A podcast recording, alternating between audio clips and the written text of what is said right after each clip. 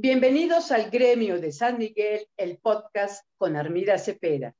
Somos un gremio de creadores y artistas con intereses en común.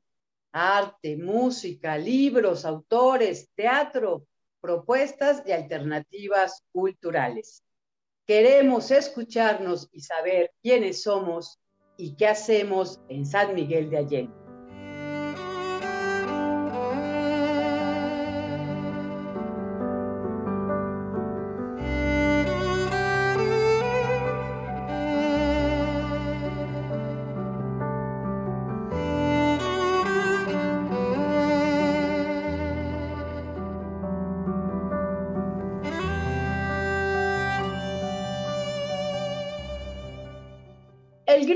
San Miguel, el podcast, conversa hoy con Etienne Sánchez, actor y locutor en varios programas radiofónicos.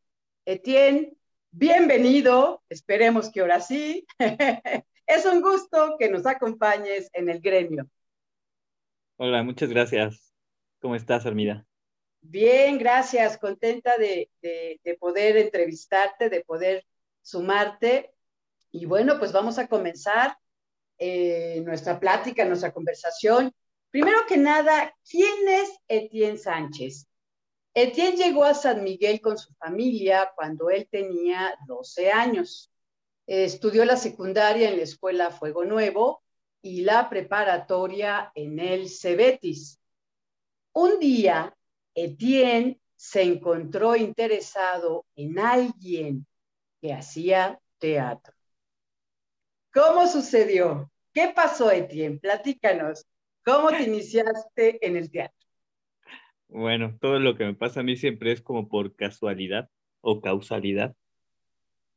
Y por alguna extraña razón, no sé por cuál, siempre tiene que haber alguna mujer que detone todo. Pues un día estaba en el jardín, eh, caminando por ahí, perdiendo el tiempo como me gusta hacer, me gusta mucho caminar en San Miguel, entonces estaba caminando por el jardín, vi a una chica de cabello chino, de cabello rizado, oscuro, corriendo por todo el jardín, dando vueltas, brincando, y de repente se acercó a un grupo de chicos y pues eran sus amigos. Eh, platicaba un rato con ellos y otra vez salía corriendo y regresaba al mismo lugar, brincando, y dije, ¿qué onda con esta mujer?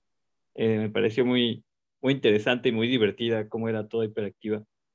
Eh, me llamó mucho la atención y decidí pues acercarme a su grupo de amigos para poder conocerla a ella. Resulta que su grupo de amigos este, estaban tomando clases de actuación con José Luis Mendoza en la biblioteca pública, en el Teatro Santana. Y ellos, pues ya que me acerqué, muy buena onda todos ellos, muy amables, eh, me dieron como la bienvenida a su grupo y además me invitaron a pertenecer también a su compañía teatral. Y la verdad es que cuando me dijeron ellos como, ah, estamos en un grupo de, teatro, tomamos clases este, en la biblioteca pública, ¿te gustaría entrar con nosotros? Y lo que yo dije fue, ¿está ella con ustedes? Y dijo, ah, sí. Y entonces dije, sí, entonces sí, también entro. Solo fue como para conocerla ella, no tenía mucho interés yo en hacer teatro, la verdad. Ok, Etienne, o sea, eh, podemos, podemos considerar que la musa eh, de la dramaturgia eh, encarnada en esta chica de cabellos rizados te llamó. Sí. Es, es, una historia muy linda, es una historia muy bonita, qué bueno que la estás compartiendo. Entonces te inicias en el teatro bajo la tutela del queridísimo José Luis Mendoza, que es un gran amigo eh, muy querido, muy respetado por, por, este, por todo el gremio cultural, por todos los artistas en San Miguel de Allende. Por supuesto que lo vamos a invitar próximamente al gremio, pero platícanos, ¿cómo, cómo iniciaste con, con José Luis Mendoza y con su grupo de, de teatro? Ah, pues bueno, ya después de que esta sirena me arrastró hacia, hacia el escenario, hacia el teatro, eh, me dijeron, bueno, son clases de teatro, eh, y yo pregunté cuánto costaban esas clases y me dijeron, no, no te cuesta nada, al contrario, hasta te pagan. Y yo, ¿cómo que me pagan por, por darme, enseñarme algo? Eso está padre. Y ya dijeron, sí, porque nosotros aprendemos ya haciendo como ensayos de obras presentamos la obra, cobramos la entrada y el dinero de las entradas pues ya se reparte entre los actores. Y ya dije, ah, está súper padre. Este, pero al principio tenía que pasar yo mes o dos meses como asistente, solo viendo y aprendiendo. Y hasta después de ese uno o dos meses ya podía yo este, entrar ya como actor. Pero resulta que estamos a menos de un mes, a unas dos o tres semanas de estrenar la obra en la que estábamos ensayando. Y uno de mis compañeros se rompe de verdad la, pierna. Entonces se tomó muy literal lo de rompete una pierna, se la rompió mucho antes de, la obra. Y pues todo el grupo me volteó a ver así como, pues ni modo, te toca. Y así, sin, o sea, acababa de entrar en, en menos ya de un mes, ya estaba en el escenario, ¿no? Dijeron, ok, pues te toca hacer el, papel, al fin que ya estuviste en todos los ensayos, ya sabes de qué va y pues tenemos tiempo todavía de ensayarlo. Y dije, pues sí, está bien. Es decir, Etienne, estuviste, estuviste ensayando con, con, la comedia del universo, este grupo que así, se, así se llamaba, creo que se sigue llamando, esperemos que sí, eh, un mes y te tocó entrarle al, al escenario sin agua va, vámonos, ya entrabas. Así wow. Sí, y la verdad fue una experiencia muy divertida, pues yo era muy pequeño, o sea, bueno, no tan pequeño. Este, yo tenía como 18 años en ese momento y para mí todo era como un juego.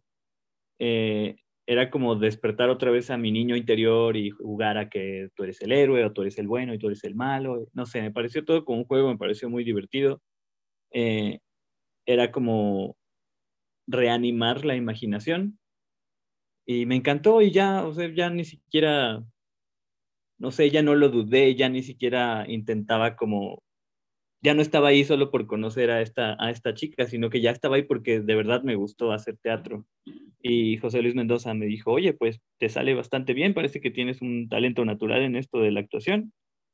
Este, así que pues bienvenido y ya, ahí me encantó, vi que lo disfrutaba que había más personas que reconocían este, lo que yo hacía y, fue padre para mí como recibir ese reconocimiento por otras personas en algo que yo ni siquiera sabía que podía hacer.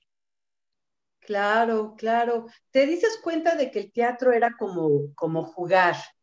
Que el teatro era, era un divertimento, que era divertirse, ¿no? Sí. Y, eh, que bueno, que es lo que nos llama siempre la atención a los que, a los que hemos hecho teatro. Pero luego pasas, eh, Etienne, pasaste ya a escribir un tanto o a colaborar haciendo parodias o adaptaciones. Eh, recuerdo que, estuvieron trabajando, por ejemplo, basándose en, The Rocky Horror Show o en el circo ambulante de, de Monty Python y que adaptaban comedias, eh, las hacían comedias, las parodiaban, etcétera. Creo que tienes una historia muy linda que también nos puedes compartir, o a mí me encantaría eh, que nos hables sobre tu primer papel. ah, bueno, pues sí, mi primer papel de hecho fue una enfermera. Eh, mi compañero, el que se rompió la pierna, de hecho, él era el que iba a hacer este papel.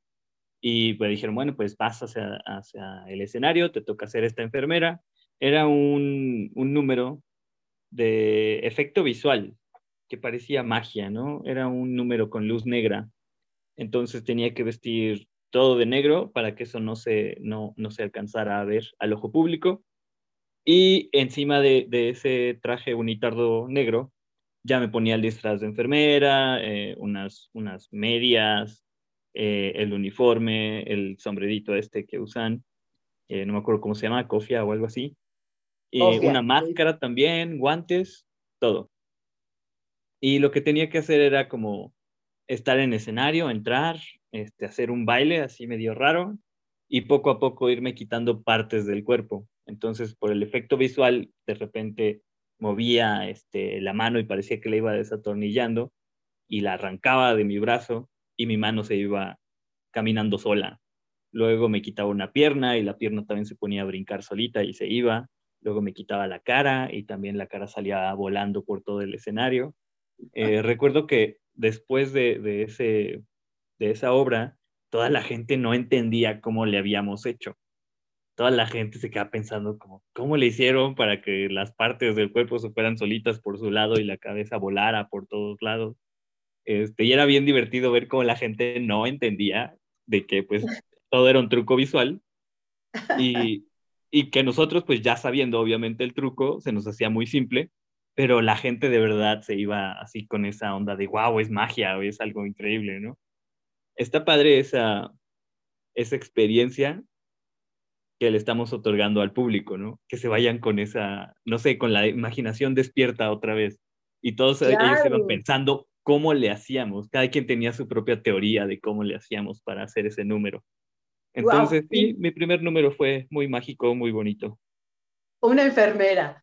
Estas, estas, parodias o adaptaciones las estuvieron trabajando en la Comedia del Universo muchos años, tanto en el queridísimo también Teatro Santana, de la biblioteca pública, como eh, en el sindicato, el centro eh, cultural comunitario, ¿no?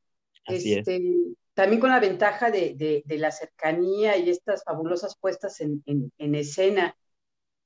¿Tienes eh, intenciones de volverlo a hacer? Prácticamente hablando de, la parodia, de la adaptación de comedias. ¿Te gustaría volverlo a hacer, Etienne?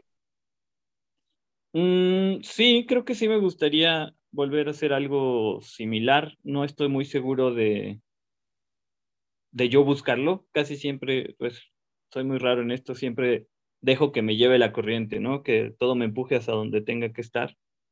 Pero sí, si el, si el destino, si la corriente, si el universo me lleva hacia ese punto, estaría divertido hacerlo otra vez. A mí me gustaría volver a ver ese de, este, de, bueno, sigue habiendo, claro, pero de propuestas con estas eh, herramientas insólitas eh, en el escenario y que, que sobre todo la gente pues salga eh, entusiasmada, motivada y movida en la, en la imaginación. Etienne, luego, este, siguiendo tu trayectoria, incursionaste en la escritura de sketches o guiones cortos, como tal vez se les pueda llamar en español, ¿no? Esto fue ya en casa o en el centro para los adolescentes en San Miguel de Allende. Hacías adaptaciones sobre problemas sociales, alcoholismo, embarazo no deseado, drogadicción, violencia, etcétera. Creo que entonces, en este momento, eh, bueno, eran obras que se presentaban en San Miguel, en las comunidades, pero creo que entonces eh, un paso, dejaste en ese momento la, la comedia y entraste al drama. Así es. Sí, cuando empecé a trabajar en el, en el grupo de teatro de Casa, que es Centro para los Adolescentes de San Miguel Allende, eh, al tratar temas ya serios, con el propósito de concientizar a la población y a las comunidades que tienen menos acceso a la información, pues nuestra actuación tendría, tenía que ser un poquito más seria. Entonces, el objetivo es diferente, totalmente diferente que la comedia. Entonces, por primera vez hice, hice como drama. Me tocó mucho hacer a los, a los malos o a, los, a las víctimas también de estas enfermedades. Y me acuerdo que mi primera, mi primera obra con este grupo era sobre alcoholismo me tocó a mí ser una persona que sufría de alcoholismo y me gustó muchísimo esa primera este, presentación que tuvimos. La presentamos enfrente de la escuela de, parteras, bueno, para la escuela de, parteras, en el auditorio de allí de casa, este, que tienen una escuela de partería. Entonces, todas las alumnas de partería eran nuestro público, también todos, todos los que trabajan en casa y era como probarla primero este, con nuestra gente para después ya llevarla a las comunidades. Pues bueno, esta prueba que hicimos con la obra de, alcoholismo fue muy intensa para mí, porque en una parte donde hago un monólogo en el que estoy explicando cómo bajo los influjos del alcoholismo me volví alguien violento y terminé casi matando a mi hijo, termino en el suelo llorando porque pues después de contarlo, o sea, lo haces cuando estás inconsciente, cuando estás borracho, haces todo esto en la inconsciencia, pero después cuando estás sobrio lo recuerdas y lo dices, es, es como un doble golpe que estás recibiendo en ese momento, como que no te reconoces a ti mismo, como si fueras el doctor Jekyll o cómo se llama este señor, bueno, que se convierte en un monstruo también. Eh, y mi personaje al estarlo eh, confesándose, al estarlo confesando a uno de sus compañeros, como que le vuelve a caer el 20 de que él lo hizo, de que él hizo esto, de que él casi mata a una persona y no a cualquier persona, sino a su propio hijo. Y que por esa misma acción que él hizo, terminó perdiendo a su familia, a las personas a las que él quería. En ese momento termino llorando en el suelo. Mm, mi, mi, compañero se acerca, me levanta, me dice, ya, tranquilo, todo está bien. Cuando me está levantando, que es parte de, de trazo escénico que teníamos, este, alcanzo a ver a todo el público en sus asientos, muy atentos a lo que estaba pasando. Muchos de los que estaban ahí estaban llorando, o sea, todas las parteras que estaban estaban a la orilla de sus asientos y los alcancé a ver que estaban llorando. Y medio alcancé a ver también porque yo también estaba llorando de verdad, mis ojos estaban así, veían medio borroso por las mismas lágrimas. Y en ese momento me di cuenta de la de la potencia del poder que tiene esta, que tiene la actuación, que tiene este arte, este, porque estás conectando directo con la empatía de tu público y con la empatía en cuanto a tu personaje, un personaje ficticio, pero le estás dando un, este, un perfil psicológico, le estás dando sentimientos, le estás dando una voz, le estás dando un cuerpo. Entonces de repente sí te das cuenta que estás siendo alguien más que siento que es un nivel de empatía muy fuerte y es muy padre experimentarlo. Eh, y es más padre todavía ver que, que sí conectas con el público y se crea una catarsis y hay cierta comunión entre el actor y el público. Para mí fue una increíble experiencia, la verdad. Claro, cómo no, es, este, es, es una experiencia sumamente intensa cuando, cuando el actor sí logra esa catarsis que nos estás compartiendo con el público y sobre todo, bueno, puedes ver tal vez las primeras filas, pero, pero la vibración en, en, un escenario, en un teatro, es tan intensa que, que, estás seguro que ya llegaste hasta la, hasta la última fila, ¿no? Híjole, eh, qué, qué, padre anécdota, qué intensa esta, este tiempo de drama que podríamos ponerlo entre comillas este, en, tu, en tu carrera actoral, en tu carrera como actor. ¿Qué otra anécdota nos podrías compartir de, esto, de, de este momento? Me platicabas de algo que también sucedió y que la gente no se dio cuenta, pero que tú creo que te estabas quemando con algo, ¿no? Ay, sí. No, no, no. Este, bueno, pues íbamos a las comunidades a presentar obras de todo esto, ¿no? Presentábamos una obra de drogadicción en esta obra, pues usábamos cigarros reales, de, tabaco, obviamente.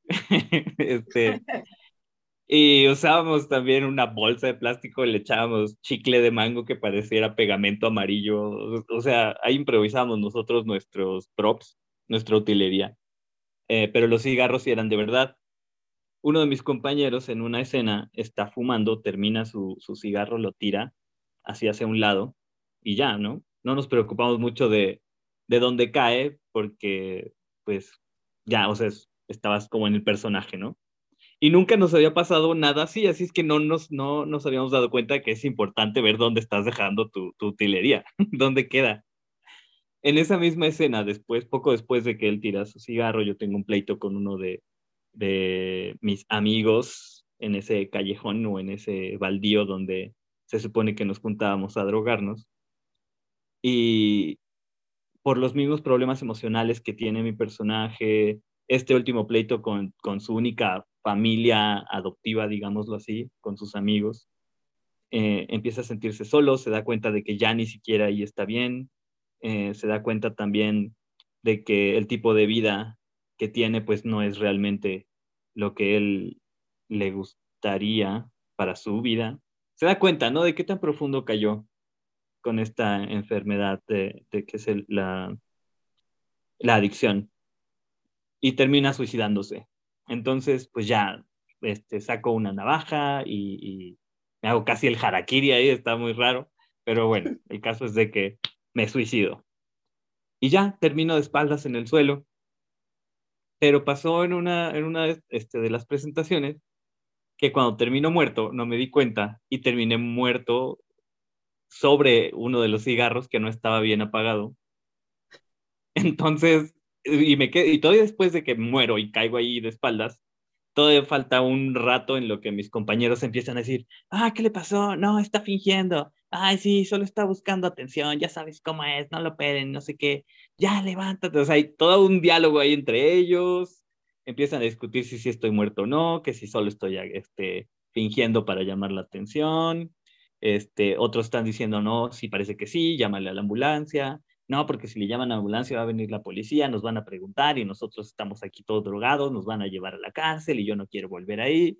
Entonces, pasé todo ese tiempo, esa última escena, sobre el cigarro prendido, la sudadera que llevaba en ese momento, terminó con un agujero porque ya el cigarro la deshizo, mi playera también con otro agujero y yo con una quemadura en la espalda porque pues se supone que estaba muerto, ya no podía moverme para nada. Entonces dije, pues ni modo, estoy muerto, se supone que aquí me tengo que quedar hasta que se acaba la obra completa. Entonces, pues esa fue la experiencia. Dije, wow, ¿qué, qué compromiso tengo con mi personaje que a pesar de que me estoy quemando, no me muevo, ¿no? No te mueves. Muerto. fue increíble. muerto, es increíble. Creo que, creo que, bueno, pero definitivamente esa puesta en escena, esa obra te marcó, te marcó definitivamente los la vida. Entiendo, vamos a avanzarle. vamos a avanzar en la, en, la, charla que tenemos. Este, eh, bueno, pues vamos a conversar ahora sobre, sobre tu trabajo como locutor de, de radio. Este, ahorita nos, nos puedes platicar eh, tu experiencia. Has, has, transitado por, por varios programas y en la actualidad estás este, trabajando en Radio Conjugando. Eh, y bueno, tu voz es bastante, bastante conocida, bastante familiar. Creo que te debe de pasar que, que, vas, eh, no sé, tal vez en el taxi o, en algún lugar y seguramente alguien te dice, tú eres Etienne de Radio Conjugando, porque las voces se clavan, las voces eh, son particulares, es algo hermoso que tenemos, ¿no? Platícanos, Etienne, ¿qué onda con la radio? ¿Qué onda tú como locutor? Sí, bueno, qué chistoso lo que dices. Me pasa, sí me ha pasado que en los taxis me dicen, tú eres el de la radio, pero no me dicen Etienne. Nadie sabe, nadie se le graba mi nombre. Todo, tú eres el de la radio, ¿verdad? Y yo, ah, sí, el de, el de conjugando, ah, sí te he escuchado. Pero pues todos me dicen el de la radio, nadie me dice Etienne, porque al parecer el nombre está difícil de recordar, no sé por qué, pero bueno. Este, y bueno, en la radio yo tenía antes, este, cuando estaba en casa, de hecho ellos sacaron también otro proyecto de radio, teníamos un programa que se llamaba De pieza a cabeza. Eh, me invitaron ahí mismo los del proyecto de radio, entonces estuve como locutor con ellos también como un año y medio más o menos. Eh, después de eso, mi siguiente programa de radio fue con Vía Orgánica, que también con ellos estuve en un grupo de teatro y también así fue que, llegué al programa de radio de Vía Orgánica. Pero en este otro programa yo solo tenía como cinco minutitos y daba como datos curiosos sobre el tema del que estábamos hablando, este, o sobre algún alimento, o consejos, tips de, cómo hacerlo de forma más eh, eficiente, o qué propiedades medicinales tenía alguno de los alimentos que estábamos hablando, para que te ayudaba, cosas así. Eh, y solo tenía como 5, 10 minutos, menos de 10 minutos, como 5 minutitos o 2 en ese programa. Pero después eh, entro en un proyecto que se llamaba Yo Soy el Cambio, y en este también tenían el, el proyecto de hacer un programa de radio. Hacen un casting y pues quedó seleccionado. En este otro programa ya me tocó ser no como, como uno de los, de los participantes, sino ya eh, el locutor, ¿no? Estaba yo en pareja con Alegra y pues ya, ahora sí nos tocaba a nosotros dos hacer como todo, ¿no? eh, Ricardo Trujillo fue el que nos dijo, ok, yo les enseño, estos son los micrófonos, estos son los controles, con esto manejas esta computadora, con esta esta otra pantalla, con este conectas las llamadas, con esto nos explicó así todo, tuvimos como unos dos meses en los que nos estuvimos capacitando y ya después ya él dijo así como, bueno, listo, yo ya acabé aquí, van ustedes solitos y de ahí en adelante, Alegre y yo pues ya hacíamos todo ahí en el programa, ¿no? Desde eh, elegir qué es lo que íbamos a hablar, este, de qué temas, eh, la música, todo, y nosotros también estar manejando los controles en la cabina, contestando las llamadas, todo. Y pues fue una experiencia bastante buena porque, bueno, es, ya llevamos, estamos por cumplir siete años con este programa de Conjugando. Siete años. Siete años. siete años, pues se dice rápido, pero son así, porque además son, son dos eh, programas a la semana y el horario estelar, tienen un estupendo horario. Eh, creo que, creo que este, pues hay que felicitarte, ¿no? tu trabajo, el trabajo de, de, Alegra y de los demás que se, que se han estado incorporando, pero siete años de una transmisión eh, constante, dirigida a los jóvenes, eso es lo importante. Y esta iniciativa de Ricardo Trujillo, pues sí, ¿no? Hay que, hay que aplaudirlo y reconocerlo. Pero entonces, ¿qué, qué sigue después? ¿Vas a continuar con, con Radio Conjugando. Eh, esa es la, la intención de, de Tien. Yo creo que sí, me gusta mucho estar allí. De alguna forma me, me gusta mucho hablar, como se pueden dar cuenta. no me gusta que me vean, es, es, muy extraño para un actor. Todo el mundo me dice, oye, si es un actor, ¿cómo es que no te gusta estar frente a las cámaras o no te gusta que te vean? Y ya digo, bueno, cuando estoy en personaje, entonces no soy yo, es mi personaje. En la radio sí soy yo, pero entonces ya no me encanta que me vean, solo que me escuchen. Entonces la diferencia que hay entre estar actuando y ser tú mismo, tal vez, ¿no? Pero sí, me gusta mucho este, radio. Yo creo eh, que sí voy a seguir ahí. Este, no sé por cuánto, la verdad, no, no podría prometerles que voy a estar ahí otros años más adelante, no sé, la verdad. No les voy a decir tampoco, no, ya me voy, lo voy a dejar pero la verdad es que estar ahí es como una terapia, eh, como si fuera con el psicólogo casi y me desahogara y dijera todo lo que, lo que quiero decir y no me quedaba, me quedara con nada atorado en la garganta. Entonces, pues, la verdad es que yo creo que sí voy a seguir todavía un rato ahí en conjugando.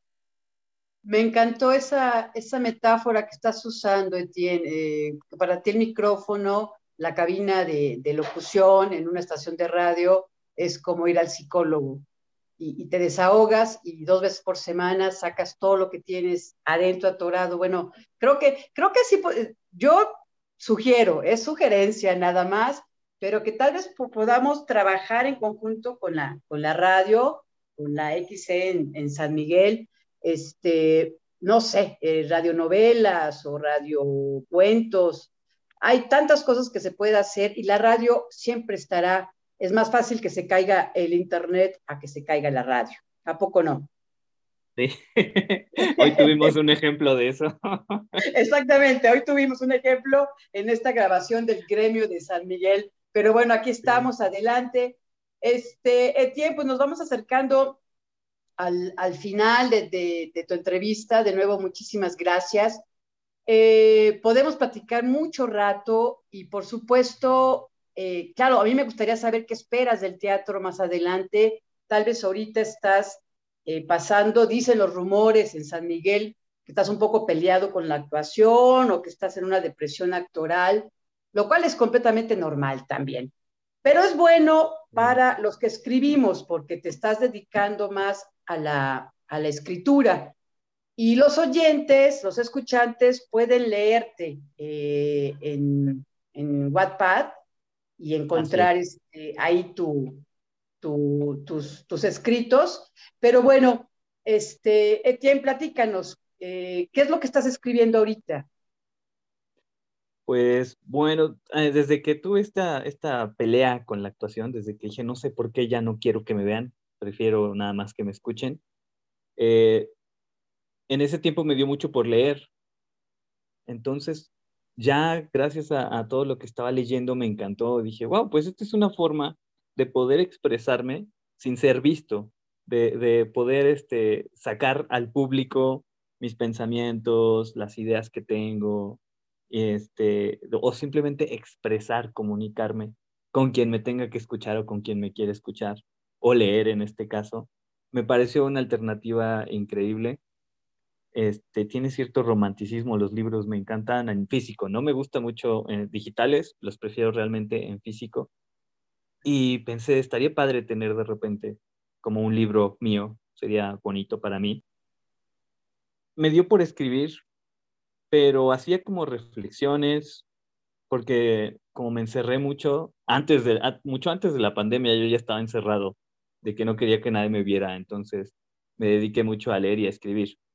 Escribía muchas reflexiones sobre todas las preguntas que yo mismo me estaba haciendo en ese momento, ¿no? Desde quién soy, en primera, porque dije, ok, yo no soy, no soy mis acciones, no soy mis ideas, mis pensamientos, porque no siempre han sido las mismas ideas, porque no siempre estoy haciendo algo. Entonces, no soy mis acciones, no soy mis ideas, no soy mi imagen. Estamos cambiando totalmente todo el tiempo. Constantemente estamos cambiando. Entonces, no somos esto que vemos en el espejo, ¿no? Eh, y entonces me estaba haciendo como ese tipo de preguntas y sobre eso escribía, sobre las dudas que tenía. No llegaba como a muchas respuestas, pero al menos ahí ya quedaban las preguntas y probablemente muchas otras personas se hacen los mismos cuestionamientos. Pero algunas personas llegaron a leer lo que estaba escribiendo y me dijeron, oye, está interesante. Algunos se identificaban también. Eh, tuve una experiencia también muy padre con una amiga que le conté algo este, que me pasó. Me dijo, oye, eso está súper padre y la verdad sí me ayudó. Y dije, ok, tal vez si escribiera esto y alguien lo, llega a leer y tal vez esa persona en ese momento está pasando por lo mismo y tal vez esto pueda ayudarle de cierta forma, ¿no? Ver que, que no es la única persona que está pasando por esa situación y que pasa, ¿no? Que no es algo que se va a quedar ahí para siempre y ni modo, sino que pues pasa. Y también nosotros apoyamos un poquito en que eso pase, ¿no? Tampoco es así como, ah, bueno, pues está aquí, me quedo sentado a que pase solita que puede ser, pero nosotros podemos hacer algo también para cambiar nuestra situación o nuestra, la forma en la que lo estamos viviendo, tal vez. Y entonces, Etienne, ahora, eh, bueno, el micrófono es una catarsis para ti, ahora la pluma también o el teclado se ha convertido en, en, una catarsis, una manera de, de, sanar eh, lo, que lo que tenemos todos adentro, por supuesto, y en un, en un muy, muy buen ejercicio tanto el ejercicio físico como el, ejercicio intelectual o literario, pues también es importante siempre. ¿Dónde pueden nuestros escuchantes leer tus poemas, reflexiones e historia? Eh, yo dije que está en Wattpad, tenemos el link, que lo pueden encontrar, pero ¿cómo te llamas? ¿Cómo dices que se llama tu sala de lectura o libro? Ah, bueno, en, en Wattpad me van a encontrar, está el perfil como Víctor Tercero. Bueno, está Víctor y en lugar de las tres Is mayúsculas son Ls, porque, bueno, porque las Is no quedaban como el, como la I, como el, tres romano, así que puse las tres Ls y ya. Así que entonces es como Víctor III en Wattpad y ahí escribo pues reflexiones eh, y bueno, todo lo, lo, que me viene a la cabeza es, es como una disección a mi cerebro de cierta forma y ahí pueden encontrar eh, todas esas palabras que cruzan por, por mi mente. No sabría realmente cómo podría parecer como a poesía, pero tal vez no, no soy alguien tan, no estudié nunca poesía ni nada de esto, ni literatura. Y he visto, escuché todos los otros podcasts del gremio, todos, ya los escuché todos, todos, y dije, no puede ser que yo voy a estar, no puede ser que yo voy a estar en este, en este podcast, cuando todos los invitados que han estado son increíbles, increíbles, súper interesantes y son súper cultos y, y wow, o sea, me quedé impresionado con todos los invitados que has tenido y con todo lo que han hecho y, y con su trabajo. Entonces dije, no entiendo como por qué me invitan a mí si yo estoy en un nivel pues, mucho más principiante que ellos, ¿no? No, claro que no, es que no es de que no es de que todos seamos este eh, ya tocados por el dedo de Dios, o sea, todos tenemos algo que decir, todos estamos trabajando en San Miguel, todos compartimos el amor por, por estar aquí, entonces, eh, para mí lo más interesante de esto es que, que, tú me digas que sí, que yo te pueda conocer un poco más y tu talento como, como actor, tu talento como escritor también y como, y como locutor es, es importantísimo y eres súper reconocido. Así que el honor y el gusto es para, para mí en el gremio de, de San Miguel. Gracias a ti, Etienne. Pero bueno, pues entonces, eh, la última pregunta, dos últimas preguntas también para que te sientas igual de importante que todos los demás entrevistados y entrevistadas, es este, que nos compartas tu lugar favorito en San Miguel de Allende, solamente para celebrar que estamos en esta bellísima ciudad. Y luego ya iremos a que nos regales una lectura, que con eso cerramos y que a la gente, a los escuchantes, les ha gustado mucho el momento de que nos comparta el invitado o la invitada algo de lo que esté escribiendo o alguna lectura que le haya movido. Entonces, primero dinos, Etienne, ¿cuál es tu lugar favorito en San Miguel de Allende? Pues había un lugar en Calzada de la Presa que era como un anfiteatro abandonado, tenía un árbol ahí en medio del escenario me encantan los árboles. Ese lugar era mi favorito, pero ya lo hicieron privado, ya lo cerraron, entonces ya nadie puede entrar ahí, lamentablemente. Estaba en Calzada de la Presa, casi hasta el fondo, casi llegando a Fábrica La Aurora, por allá. Estás hablando que de... Está atrás, que se llama Vasconcelos. Estás hablando del, del Centro Cultural eh, Santa María del Obraje. Sí, así es, sí. el Obraje. Un pues lugar sí, ese lugar me encantaba, sí, pero pues ya está, cerrado al público o la última vez que pasé por ahí ya no podía entrar como antes y pues ni modo. Bueno, eh, es... también otro lugar que me gusta mucho es la Cruz del Pueblo, que es uno de los lugares pues más altos aquí cerca del centro en San Miguel y se alcanza a ver todo como si fuera una maqueta y pues la verdad me gustan mucho las miniaturas, entonces verlo todo como si fuera una pequeña maqueta es algo que a mí me relaja bastante.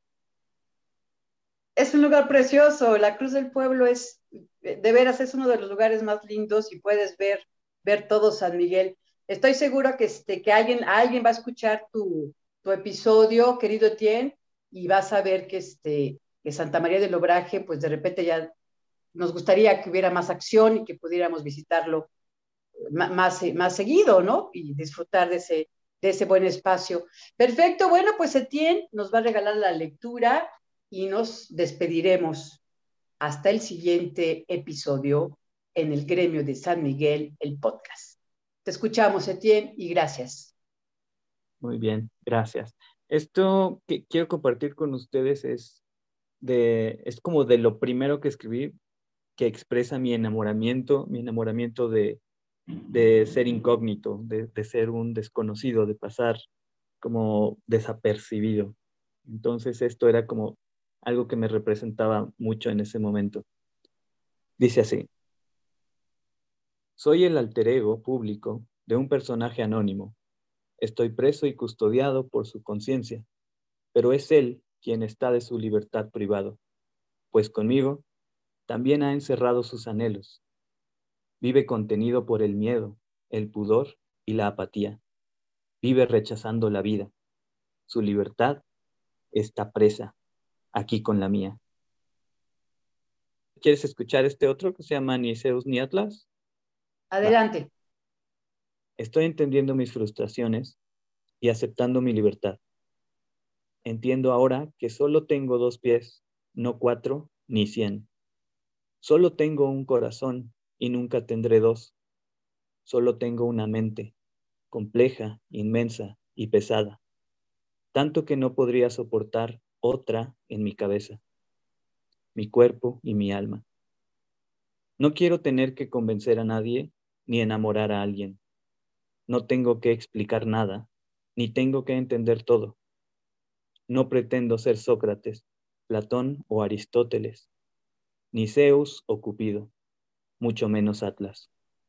Solo puedo ser el que soy.